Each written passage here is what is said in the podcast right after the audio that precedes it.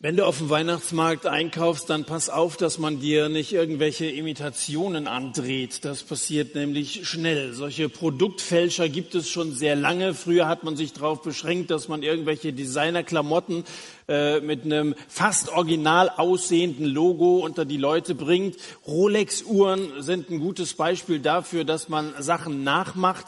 Ähm, inzwischen macht, treibt das also schon, schon sehr bunte und merkwürdige Blüten das mit den Nachahmungen. Es gibt Pizza mit Schinkenimitat und Analogkäse. Es gibt Pseudogarnelen aus Fischmuskeleiweiß geformt. Also wer drauf steht, die eine oder andere Imitation steht allerdings unter Strafe. Also dann, wenn du dich zum Beispiel mit einem gefälschten Diplom bewerben würdest, dann musst du aufpassen. Oder wenn du mit einem falschen Pass auf Reisen gehst, das, das ist natürlich, das ist, da sei gewarnt. Also Fälschungen, das, da muss man immer mal genau hinschauen, sowohl die sowas kontrollieren, was einen Pass betrifft, als auch du, wenn du einkaufst. Imitationen sind riskant. Unserem Text heute geht es um, um ähm, imitierten Glauben. Und äh, das ist auch eine Warnung, die an uns gerichtet ist, wie wir sie hier im Jakobusbrief finden. Hier vorne sind übrigens noch einige Bibeln, wer mit reinschauen will. Wir sind im zweiten Kapitel des Briefes, den Jakobus geschrieben hat an die Juden in der Zerstreuung. Und äh, wir lesen heute Abend von Vers 14 an, Jakobus 2 von Vers 14. Was nützt es, schreibt Jakobus, was nützt es, meine Brüder, wenn jemand sagt, er habe Glauben, hat aber keine Werke? Kann etwa der Glaube ihn erretten? Wenn aber ein Bruder oder eine Schwester dürftig gekleidet ist und der täglichen Nahrung entbehrt, aber jemand unter euch spricht zu ihnen, geht hin in Frieden, wärmt euch und sättigt euch, ihr gebt ihnen aber nicht das für den Leib Notwendige, was nützt es? So ist auch der Glaube, wenn er keine Werke hat, in sich selbst tut. Es wird aber jemand sagen, du hast Glauben und ich habe Werke. Zeige mir deinen Glauben ohne Werke und ich werde dir aus meinen Werken den Glauben zeigen. Du glaubst, dass nur einer Gott ist? Du tust recht. Auch die Dämonen glauben und zittern. Willst du aber erkennen, du eitler Mensch, dass der Glaube ohne Werke nutzlos ist? Ist nicht Abraham, unser Vater, aus Werken gerechtfertigt worden, da er Isaak, seinen Sohn, auf den Opferaltar legte? Du siehst, dass der Glaube mit seinen Werken zusammenwirkte und der Glaube aus den Werken vollendet wurde.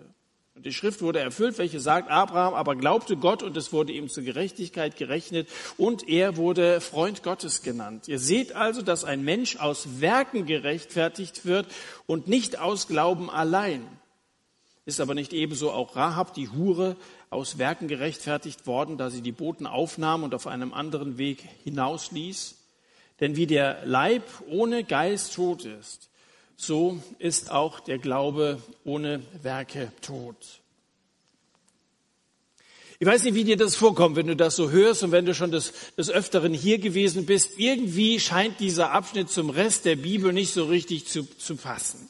Wie kann Jakobus fragen, kann etwa der Glaube ihn erretten? Nun, seitdem es einen Satz gibt, predigen wir nichts anderes, als dass der Glaube an Jesus Christus rettet. Und das ist doch die Botschaft des Evangeliums, dass wir aus Glauben, aus Gnaden errettet sind und dass eben unsere eigenen Anstrengungen dem nichts hinzufügen können. Also der scheint auf diese rhetorische Frage ein Nein zu erwarten. Kann der Glaube etwa, kann, wenn du etwa sagst, dann erwartest du Nein. Aber wir würden sagen Ja. Und äh, wenn wir den Römerbrief zum Beispiel lesen, der ja von Paulus verfasst worden ist, äh, da geht ja nun aus dem dritten Kapitel, Vers 28, eindeutig hervor,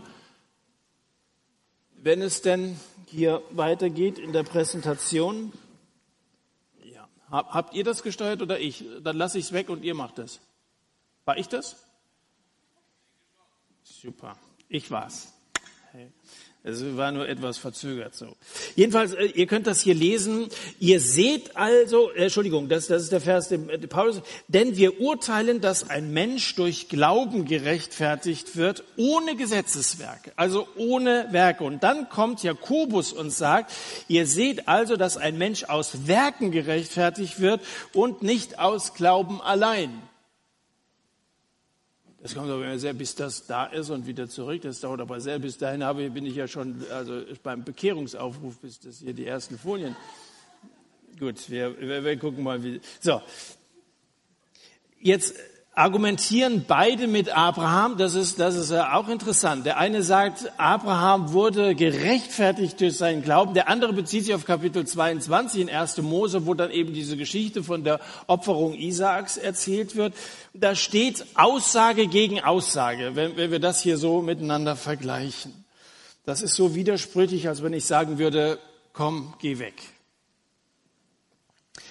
Wer von beiden hat jetzt recht? Nun, hier geht jetzt gar nichts mehr. Ich glaube, Jakob, wir machen es jetzt. Das wart aber ihr jetzt, oder?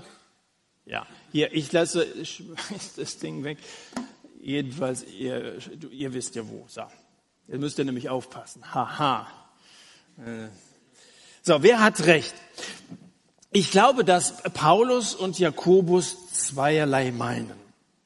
Paulus spricht in dem, was er im Römerbrief beschreibt, von dem Problem der Gesetzlichkeit. Er meint also Leute, die, die äh, glauben aufgrund ihrer Gerechtigkeit, also dieser jüdischen Vorschriften, der Satzungen, wie sie im Alten Testament stehen, dass, sie, dass das Voraussetzung dafür sein müsste, um Christ zu sein. Jakobus dagegen spricht nicht von Gesetzlichkeit, sondern er spricht von Gesetzlosigkeit.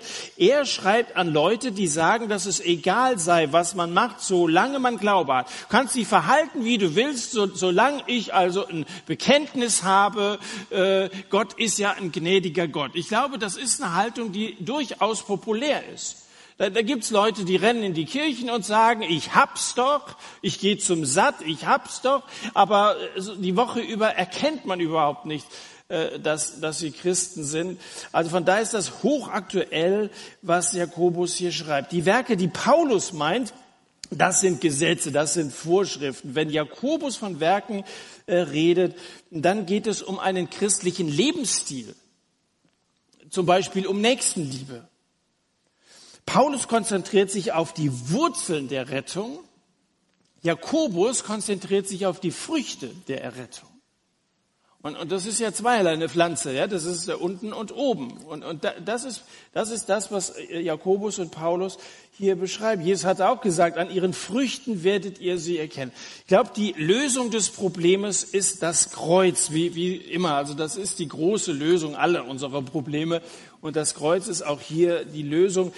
Äh, Paulus führt hin zum Kreuz, während Jakobus vom Kreuz kommt. Also die Schrift, die Paulus verfasst hat, ist eine, eine Evangeliumsschrift.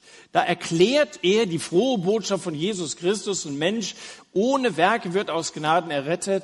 Aber Jakobus belehrt die Christen darüber, wie man als Christ unterwegs sein soll. Paulus spricht darüber, wie man Christ wird, allein durch den Glauben. Jakobus spricht darüber, wie man Christ ist, durch Werke, die aus dem Glauben hervorgehen. Übrigens an anderen Stellen bestätigen auch Paulus, bestätigt auch Jesus und auch Johannes zum Beispiel genau das, dass Werke maßgeblich dazugehören. Also ich habe mal einige Bibelstellen hier vorne mit aufgeschrieben, würde alles ein bisschen lang führen, aber notiert euch das ruhig mal. Lest mal zum Beispiel in dem Zusammenhang Römer 2, Vers 13 oder 1. Johannes 3, Vers 18.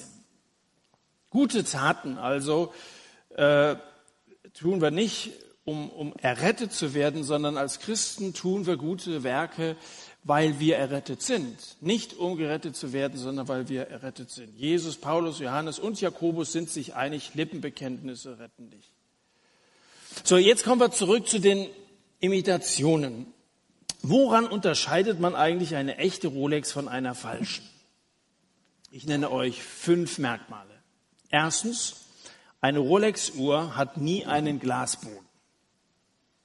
Zweitens, äh, bei einer Rolex-Uhr findest du auf der Rückseite nie eine Gravur. Wenn da Rolex steht, dann da musst du schon skeptisch sein. Drittens, eine echte Rolex ist mit einem 3D-Hologramm versehen. Also das Logo ist dreidimensional und nicht einfach nur so ein Aufkleber da im, im Gehäuse drin. Viertens, Rolex-Uhren haben eine Lupe über der Datumsanzeige mit dem Vergrößerungsfaktor 2,5. Die meisten Fälschungen haben vielleicht 1,5 oder die haben einfach die, die Zahl ein bisschen größer gemacht. Und äh, fünftens, keine echte Rolex ohne Seriennummer auf der Gehäuseseite. So, hast du, hast du was gelernt. Achtsam sein, ja. Jakobus nennt uns fünf Punkte, wie man echten von falschem Glauben unterscheiden kann. Und das gucken wir uns jetzt mal nach und nach an. Der erste Punkt, echter Glaube ist nicht nur etwas, was man sagt oder was man behauptet. Wir haben in Vers 14 gelesen, was nützt es oder welchen Wert hat es, meine Brüder, wenn jemand sagt, er habe Glauben, aber er hat keine Werke. Kann etwa der Glaube ihn erretten? Worte sind ja allenfalls Worte. Worte kannst du ja nicht greifen. Und, und Wort, Worte sind geduldig, Papier ist geduldig, sagt man, was man aufschreibt oder was man sagt, was nur aus Worten besteht. Ähm, das ist zunächst mal nicht mehr als eine Aussage. So manche Behauptung, die in die Welt gesetzt wird, die muss ja erstmal geprüft werden, auf Wahrheitsgehalt geprüft werden. Leider leben wir in einer Welt, wo sehr viel gelogen wird, wo uns viel vorgemacht wird. Da muss man vorsichtig, da muss man skeptisch sein. Leider ist das so. Wäre schön, wenn es nicht so wäre. Worte sind Worte, ob gesprochen, ob gesungen, ob geschrieben, ob unterschrieben. Nicht jeder, der getauft ist und konfirmiert ist, der also so ein Dokument hat, wo er nachweisen ich kann, ich bin Christ oder wurde, wo er entsprechend in eine Steuerklasse einge, eingetragen ist, ist deswegen Christ. Auch wenn du eine Bibel im Regal stehen hast, bist du deswegen kein Christ. Auch wenn du regelmäßig hier zum Satt kommst, bist du deswegen immer noch kein Christ. Jesus hat gesagt, nicht jeder, der zu mir sagt, Herr, Herr, der also nur, nur von seinem Glauben redet, wird in das Reich der Himmel hineinkommen, sondern wer den Willen meines Vaters tut, den Willen meines Vaters tut, der in dem Himmel ist. Worte sind Suppe, Taten sind Fleisch. Was ist dir lieber? Es gibt bekennende Christen, die in Wahrheit praktizierende Atheisten sind. Die, die bekennen laut Jesus, der Herr, die singen auch hier mit und so weiter, aber in Wahrheit praktizierend merkt man nichts davon. Äh, lautstark bekennen sie sich zu Jesus, leben in Wirklichkeit im Alltag ohne ihn. So, das erste Merkmal. Das zweite Merkmal, echter Glaube ist nicht nur etwas, was man fühlt. Echter Glaube ist mehr als Mitgefühl. Jakobus spricht das an in den Versen 15 und 16. Wenn aber ein Bruder oder eine Schwester dürftig gekleidet ist, der täglichen Nahrung entbehrt, aber jemand unter euch spricht zu ihnen, geht hin in Frieden, wärmt euch, sättigt euch, ihr gebt ihnen aber nicht das für den Leib Notwendige. Was nützt es? Man will doch wahrscheinlich mit so einem leeren Segenswunsch, man ist ja regelrecht empört, wenn man das hier so liest, also wärmt euch und sättigt euch, aber man, man tut da nichts dafür. Man will die Leute doch abwimmeln, oder? Man will die doch loswerden. Und, und so manche, manche Floskel, die wir so daherreden, wie geht's und hoffentlich wird's besser und so weiter, das, das sind doch tatsächlich nur diese leeren Worte. Da bist du froh, dass so ein Gespräch beendet ist. Äh, richtig helfen, daran denkst du gar nicht. Im Handeln unterscheiden sich Heilige von Scheinheiligen. Im Handeln, in diesem Tun, was Jakobus hier meint. Bloßes Mitleid, das ist eine sehr elegante Form des Leidens. Da steckt das Wort Leid zwar drin, du sagst, ich habe Mitleid, aber das ist, das ist doch eigentlich sehr risikofrei, wenn du, wenn du sagst, ich habe Mitleid. Das ist ja zunächst mal relativ günstig, billig sogar. Du ziehst den Betroffenheitsblaumann an, um dich nicht schmutzig zu machen und wünschst den Bedürftigen viel Glück. Unser Land verändert sich gerade. Wahrscheinlich ziemlich merkbar, vielleicht sogar radikal. Äh, wir erleben die größten Migrationsströme seit dem Krieg. Ich weiß nicht, ob du die tägliche Bibellese vornimmst. In der allgemeinen Bibellese ging es in dieser Woche um Matthäus Kapitel 25 unter anderem. Da heißt es, Jesus sagt, mich hungerte und ihr gabt mir nicht zu essen. Mich dürstete und ihr gabt mir nicht zu trinken. Ich war Fremdling und ihr nahmt mich nicht auf. nackt und ihr bekleidet mich nicht, krank und im Gefängnis und ihr besuchtet mich nicht. Und dann auf die Rückfrage der Verfluchten, worum es hier in äh, Kapitel 25 geht, äh, wann das denn gewesen sein soll, sagt Jesus, was ihr einem dieser Geringsten nicht getan habt, das habt ihr mir nicht getan. Also sind Leute, die, die reden nur groß und so, aber sie tun nichts für die, die bedürftig sind. Das, was ihr denen nicht getan habt, ihr mir nicht getan. Wer Eltern glücklich machen will, ich darf Vater einer kleinen Tochter sein, der tue dem Kind etwas Gutes.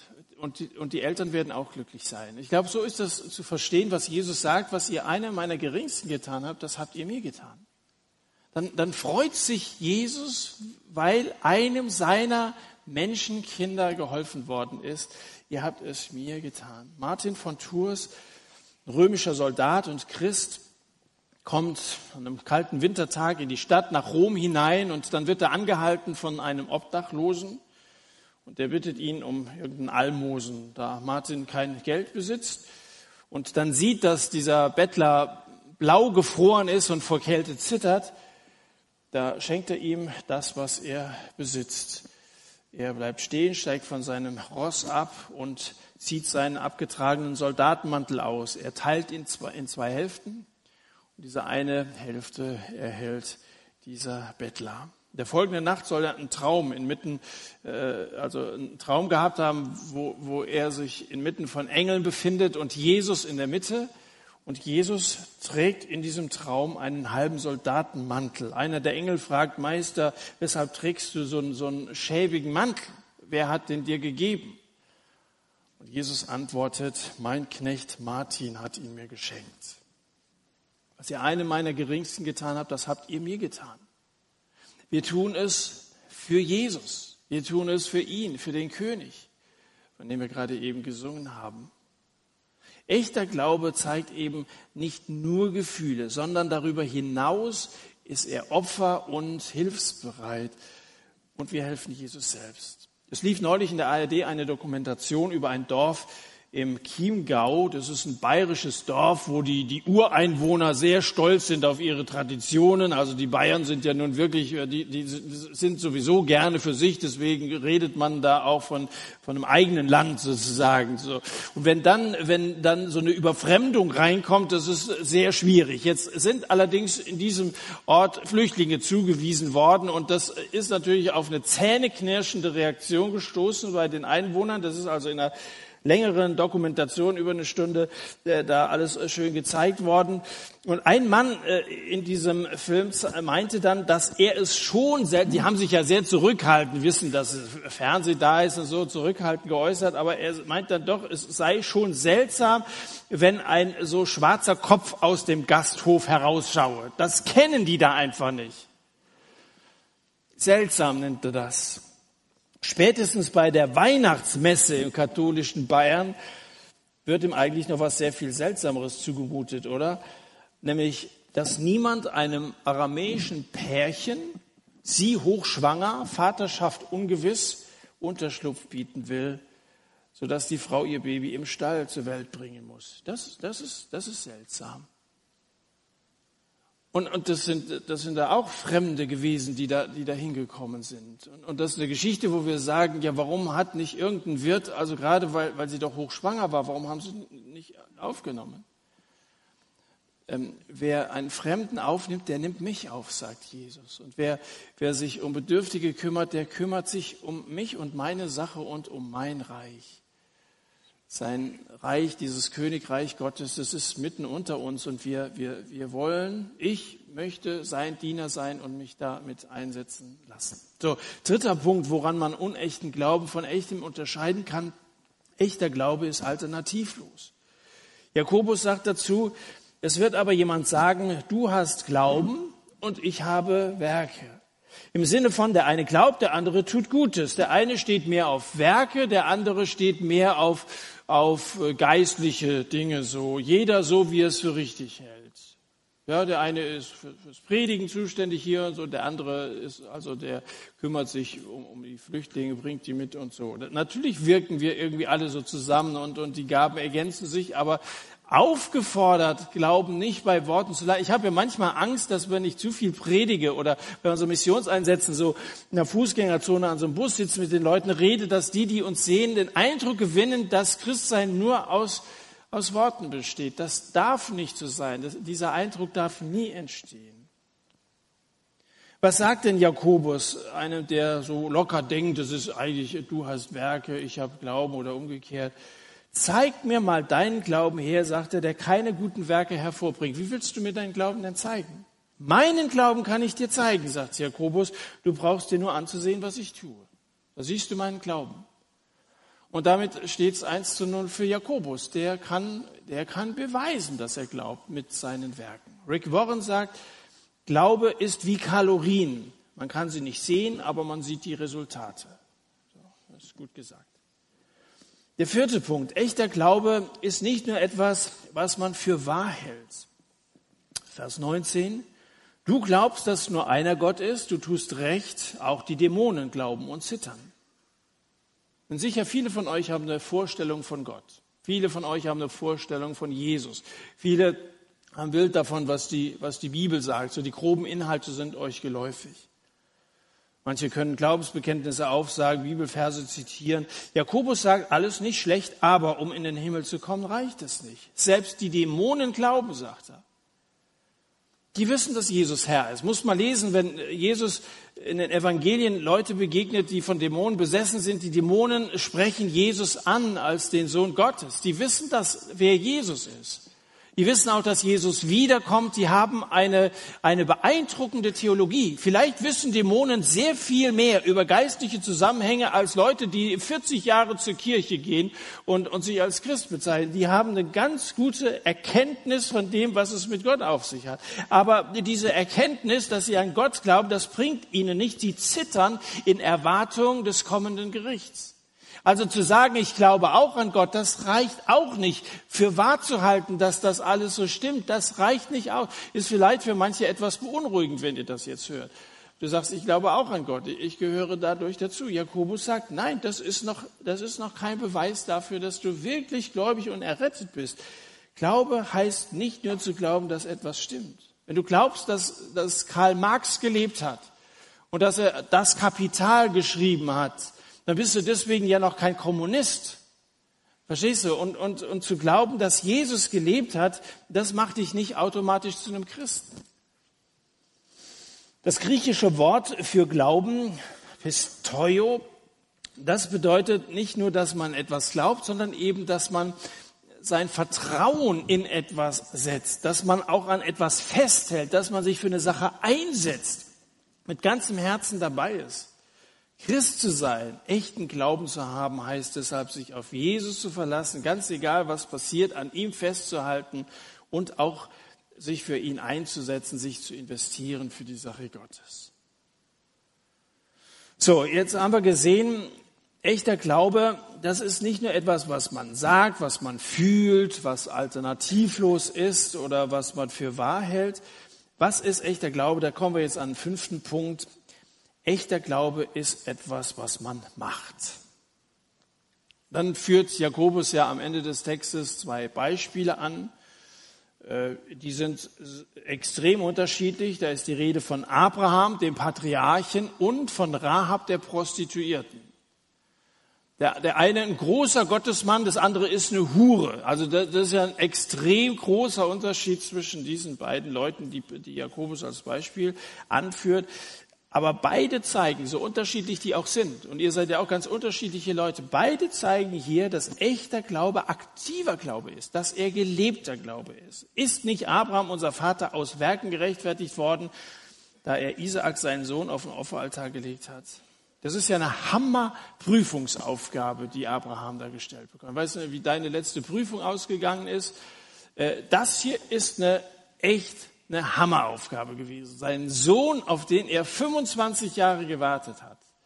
Nachdem Gott mit ihm angefangen hat, Geschichte zu machen, ihm dann äh, versprochen hat, deinen Nachkommen werde ich dieses Land geben. Er ist schon ein alter Mann gewesen und dann kriegt er gesagt, deine Nachkommen, das hört sich ja an wie Hohn, was Gott ihm gesagt hat, aber er glaubt an Gott und das rechnet er Gott ihm schon zur Gerechtigkeit an. 25 Jahre später wird Isaac geboren Und dann verlangt Gott von ihm, dass er seinen Sohn, der nun gerade äh, so war, dass er laufen, sprechen und mit dem, mit dem er was anfangen konnte, äh, soll er Gott opfern. Ähm, das ist wirklich der Hammer. Jetzt hatte Gott ihm ja schon diese 25 Jahre vorher attestiert, du bist gerecht. Es geht hier also bei dieser Prüfungsaufgabe nicht darum, dass sich Abraham durch ein Opfer seine Erlösung verdienen soll. Also dieses, dieses Werk dient nicht zu seiner Errettung. Vielmehr beweist Abraham mit seiner Opferbereitschaft die Echtheit seines Glaubens.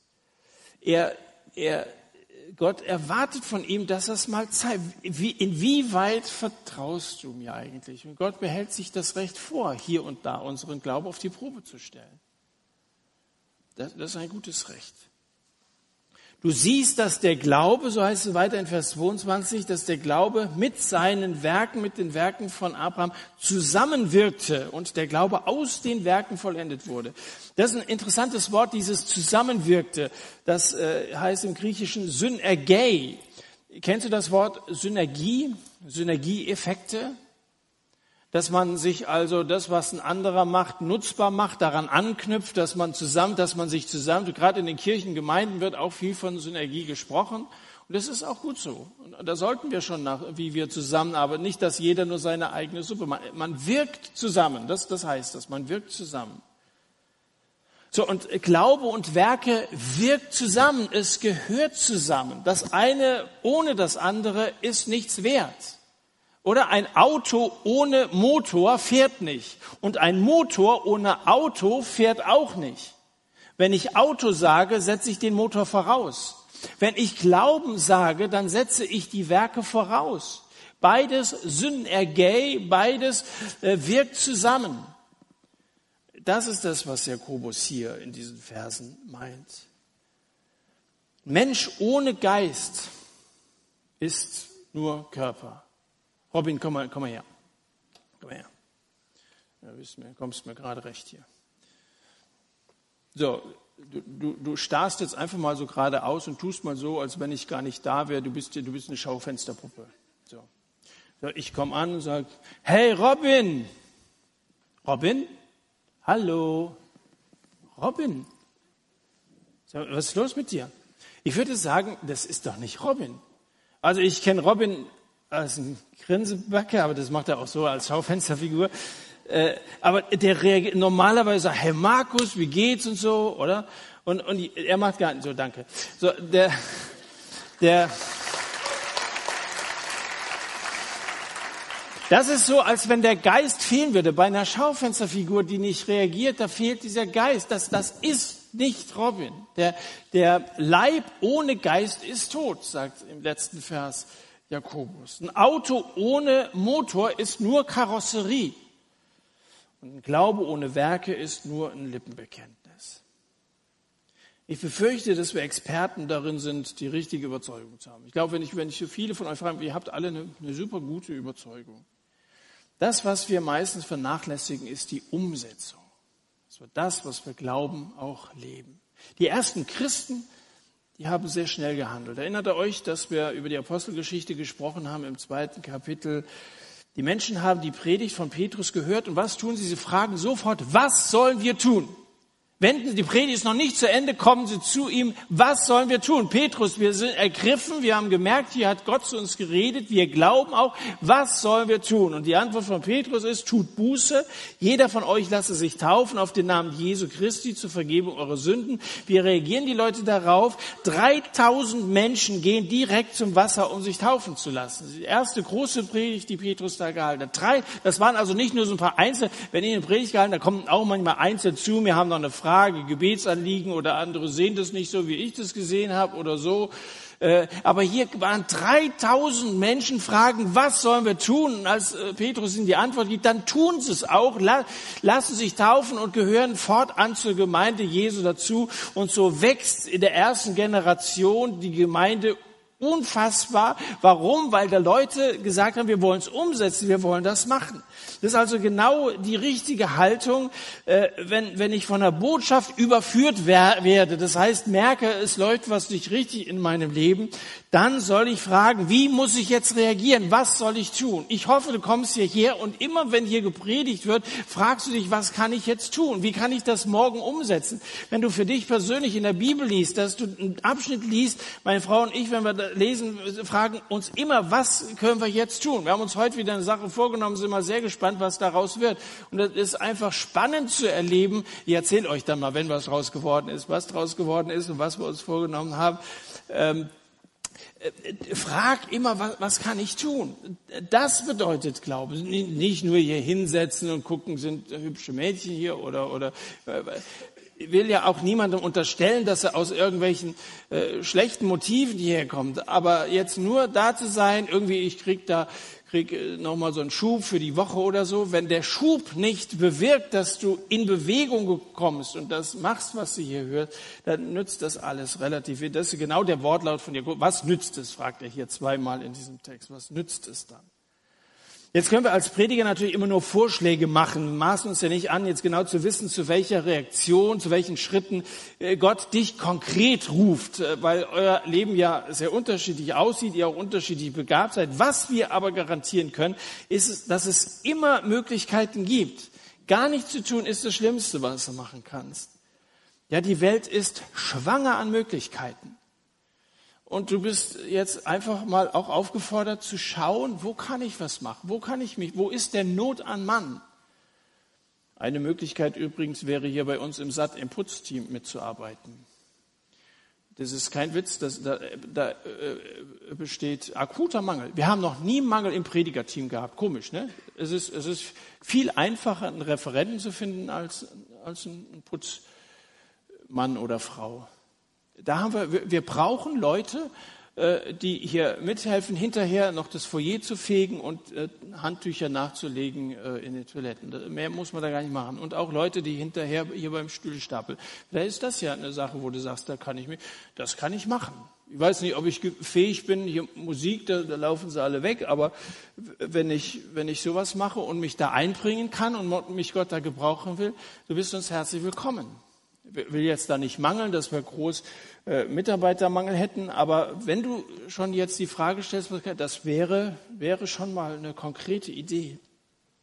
Manche warten ja auch auf eine Stimme vom Himmel, die ihnen irgendwelche genauen Anweisungen gibt. Die bewegen sich nicht, bis dass sie ganz genau wissen, das soll ich jetzt in der Situation tun. Aber warum machst du es nicht einfach mal andersrum?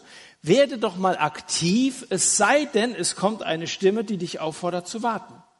Also nicht warten, bis eine Stimme kommt, sondern einfach mal machen, bis das Gott dich hindert. Denn wir, das steht doch hier, wir sollen es tun. Zum Beispiel, wir sollen Nächstenliebe üben. Warum nicht zum Beispiel mal ein Altenheim besuchen? Es wird in der letzten Zeit wird ganz viel von Asylantenheimen geredet, das ist auch wichtig, aber ich weiß auch nicht, wie die sich da vorkommen, wenn sie hier sind und das, das immer wieder hören müssen, besucht und betüdelt werden, wenn wir einfach hier nur mal freundlich auf die Leute zugehen würden. Aber in, in den Altenheimen bei uns, da, da gibt es so viel Einsamkeit. Menschen, die jahrelang Witwer oder Witwe sind und, und auch die Kinder keine Zeit finden, sie zu besuchen, sich da einfach mal anzubieten. Kann ich den Leuten einfach mal für eine Stunde was vorlesen oder jetzt in der Adventszeit mal ein Lied singen, dann musst du doch wieder singen.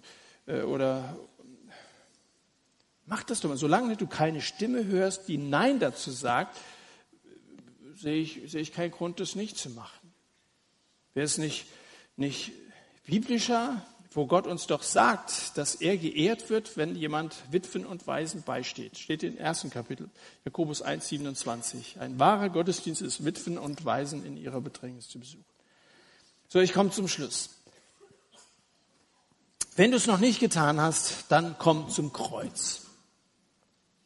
Wenn, wenn du noch nicht zu Jesus gekommen bist und dich bekehrt hast, dann mach's heute Abend. Ich lade dich herzlich dazu ein. Du brauchst nichts mitzubringen kannst so kommen, wie du bist. Maler wollte das Elend eines Landstreichers darstellen. Da ist er so in die Elendsviertel von Chicago gegangen und dann hat er so einen Menschen gefunden, wie er sich den vorgestellt hat. Einen schmutzigen, unrasierten, mit durchlaufenden Sohlen, äh, so in Lumpen gekleidet. So einen wollte er gerne malen. Und hat dann angesprochen, ich will dir ein Trinkgeld geben, wenn du morgen in mein Studio, in mein Atelier kommst.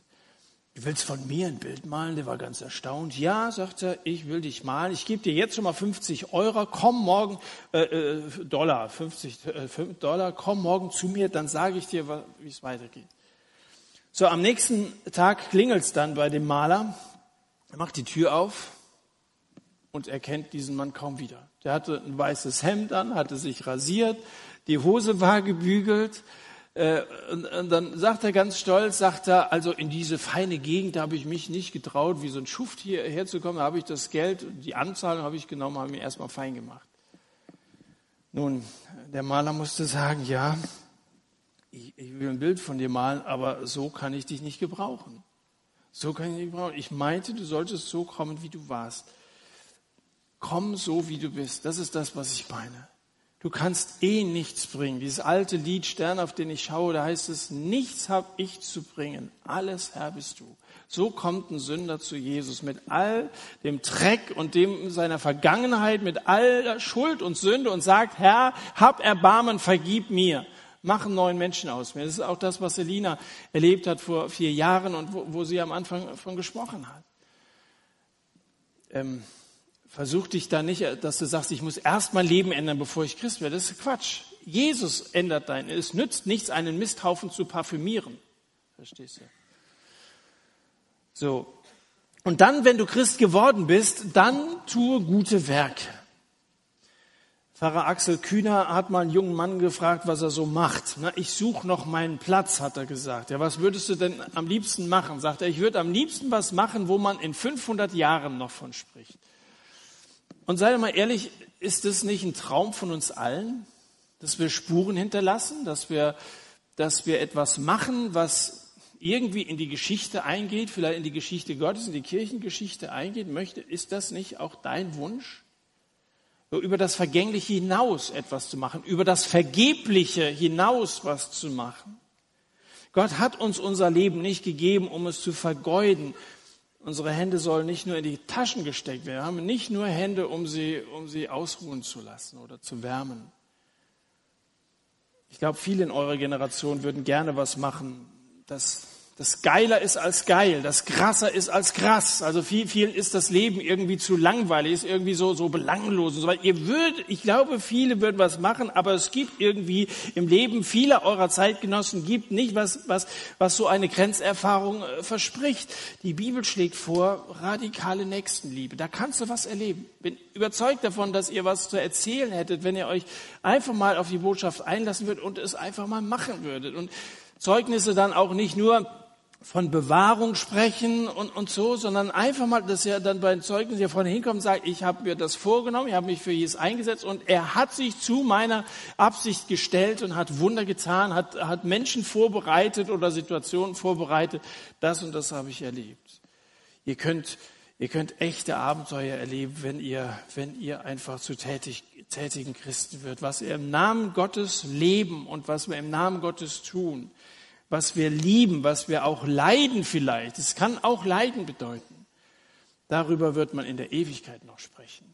Also es ist ja sehr bescheiden, dass einer sagt, in 500 Jahren soll man noch drüber sprechen. Du kannst, du kannst Dinge tun, über die man in alle Ewigkeit reden wird. Schätze im Himmel sammeln. Es muss gar nichts besonders Großes sein. Für Gott zählen gar nicht diese großen Anstrengungen. Es muss einfach nur etwas sein, das bei Gott gültig ist. Gott will, dass wir nicht nur große Worte, sondern Nägel mit Köpfen machen und unseren Worten Taten folgen lassen. Ich bete noch mit uns. Danken dir, unser großer Gott, dass du der König bist. So haben wir gesungen. Herr Jesus Christus, du bist der König. Deine Jünger, die sind losgezogen und haben das, was du ihnen aufgetragen hast, die haben es umgesetzt. Und dann haben sie Leute gefunden, die gefragt haben, was können wir tun? Und dann sind viele zum Glauben gekommen. Und wir wünschen uns, dass das heute auch so ist. Dass du dein Werk weitertreibst mit uns. Wir wollen dir neu sagen, dass wir uns dir zur Verfügung stellen wollen.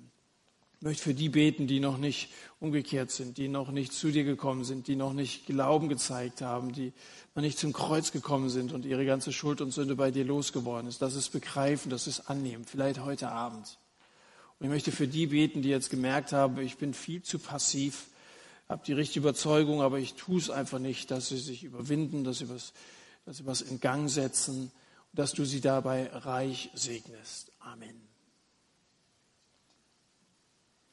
Dieser erste Teil, komm, das war meine Aufforderung, der darf auch gerne konkret werden. Wenn du dich für Jesus entscheiden möchtest und diese Entscheidung immer aufgeschoben hast und weißt, eigentlich bin ich überhaupt noch nicht zu Jesus gekommen und ich möchte wie dieser Landstreicher, ich will kommen und will mich, will mich äh, wieder also in Ordnung bringen lassen und von, von Jesus heilen lassen von meiner Sünde.